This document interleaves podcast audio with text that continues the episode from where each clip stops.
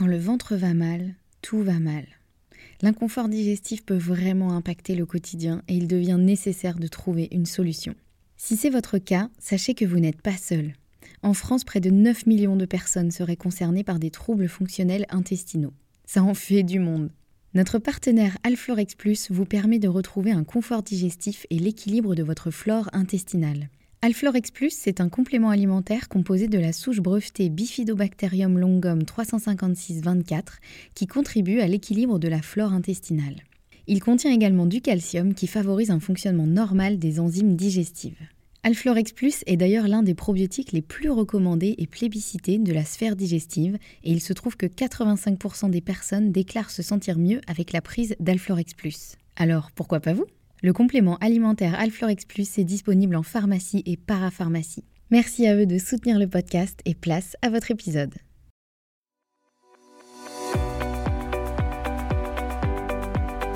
Bonjour et bienvenue dans le podcast Bien dans mon ventre. Je suis Anne-Sophie Pasquet, je suis naturopathe et formée à la micronutrition et absolument passionnée de santé naturelle. Il y a quelques années, j'avais une digestion très compliquée et j'avais constamment mal au ventre. C'est à ce moment-là que j'ai commencé à m'intéresser à la santé naturelle et à modifier mon alimentation et mon hygiène de vie et ça a complètement transformé ma digestion et ma vie au global. J'ai alors décidé de me spécialiser dans le domaine du digestif, de l'alimentation et du microbiote pour pouvoir aider les autres à retrouver un ventre serein. Et je forme aujourd'hui également les naturopathes, nutritionnistes et autres professionnels de santé à la prise en charge des troubles digestifs. Aujourd'hui dans ce podcast, je te partage mes meilleurs conseils pour que tu puisses toi aussi te sentir au top, en pleine santé et te sentir bien dans ton ventre et dans ta vie. Maintenant c'est parti pour l'épisode du jour, bonne écoute Bonjour et bienvenue dans ce nouvel épisode. On se retrouve aujourd'hui avec l'épisode idées reçues numéro 4.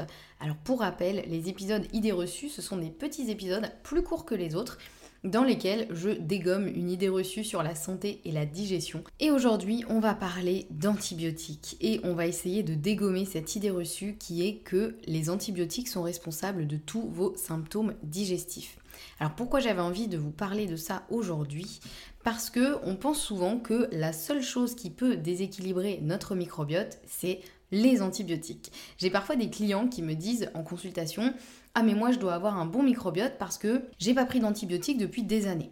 Alors, certes, une cure d'antibiotiques ça fera pas du tout de bien à votre microbiote. Ça, c'est indéniable. C'est en fait, c'est juste logique. Hein. Les antibiotiques sont là pour éliminer les bactéries. Les antibiotiques, c'est quand on a une infection bactérienne.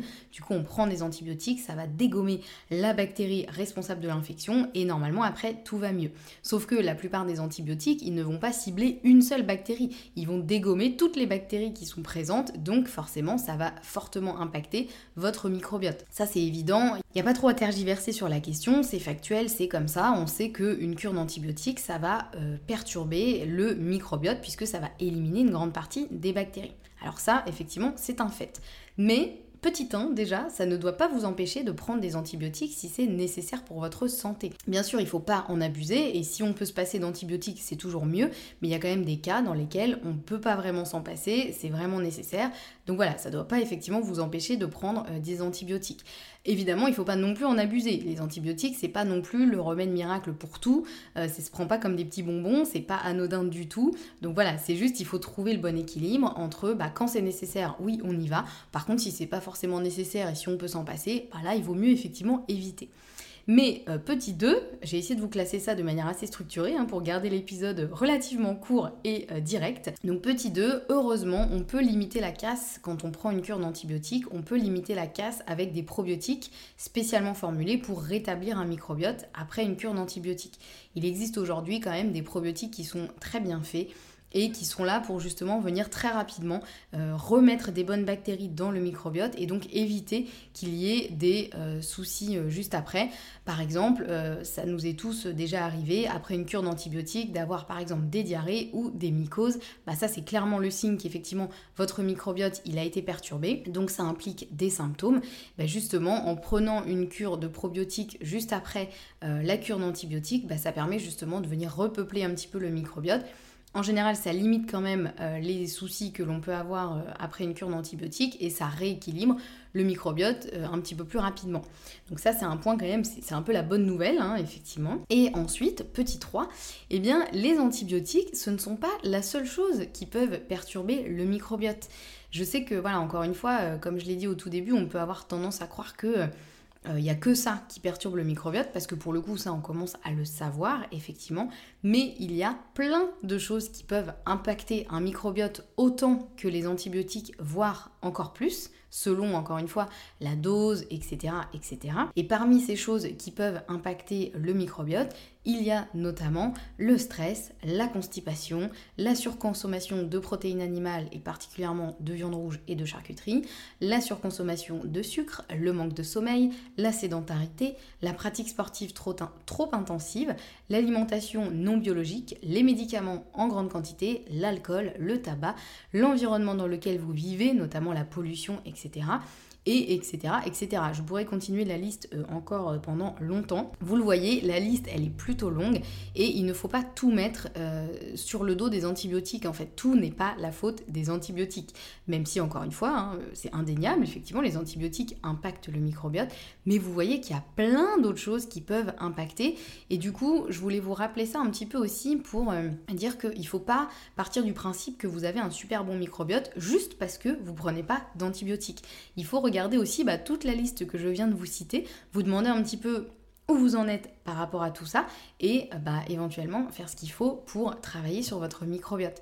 Avoir un bon microbiote, ça se travaille au quotidien et ça passe par plein de choses. Et pour ça, je vous renvoie à l'épisode 71 qui s'intitule Les 10 règles d'or pour avoir un bon microbiote. Je vous remets le lien en description de l'épisode pour que vous puissiez le retrouver. Mais euh, voilà, effectivement, c'est avoir un bon microbiote, c'est pas juste éviter les antibiotiques, c'est vraiment le travailler au quotidien et ça passe à la fois par l'alimentation, mais pas que, vous l'avez vu dans la liste, hein, il y a plein de choses qui ne concernent pas forcément l'alimentation. Donc il y a vraiment plein de choses à prendre en compte pour chouchouter son microbiote. La bonne nouvelle, c'est que plus vous allez chouchouter votre microbiote, mieux vous allez vous sentir, plus vous allez être en bonne santé et moins vous allez tomber malade. Donc normalement, moins vous aurez aussi besoin d'antibiotiques. Donc c'est quand même euh, un peu gagnant-gagnant. Hein. Plus vous allez chouchouter votre microbiote, mieux il va aussi prendre soin de vous. Donc euh, ça vaut le coup quand même de s'en occuper et d'aller essayer de le chouchouter euh, au maximum. Voilà, je m'arrête là pour cet épisode pour le garder euh, assez court, comme tous les épisodes idées reçues. J'espère en tout cas que ça vous aura été utile. N'hésitez pas si vous avez des questions par rapport euh, au microbiote, vous pouvez me contacter sur Instagram ou par email. Et puis surtout, si vous aimez le podcast et si vous aimez ces épisodes, eh bien n'hésitez pas à me laisser une note sur votre plateforme d'écoute préférée. Si c'est Apple Podcast, c'est encore mieux. C'est ce qui est vraiment le plus efficace pour faire connaître le podcast aux autres personnes et me permettre de dévoiler mon travail au plus grand nombre. En tout cas, je vous remercie énormément par avance si vous prenez le temps de le faire. On se retrouve la semaine prochaine avec un nouvel épisode et en attendant, prenez bien soin de vous.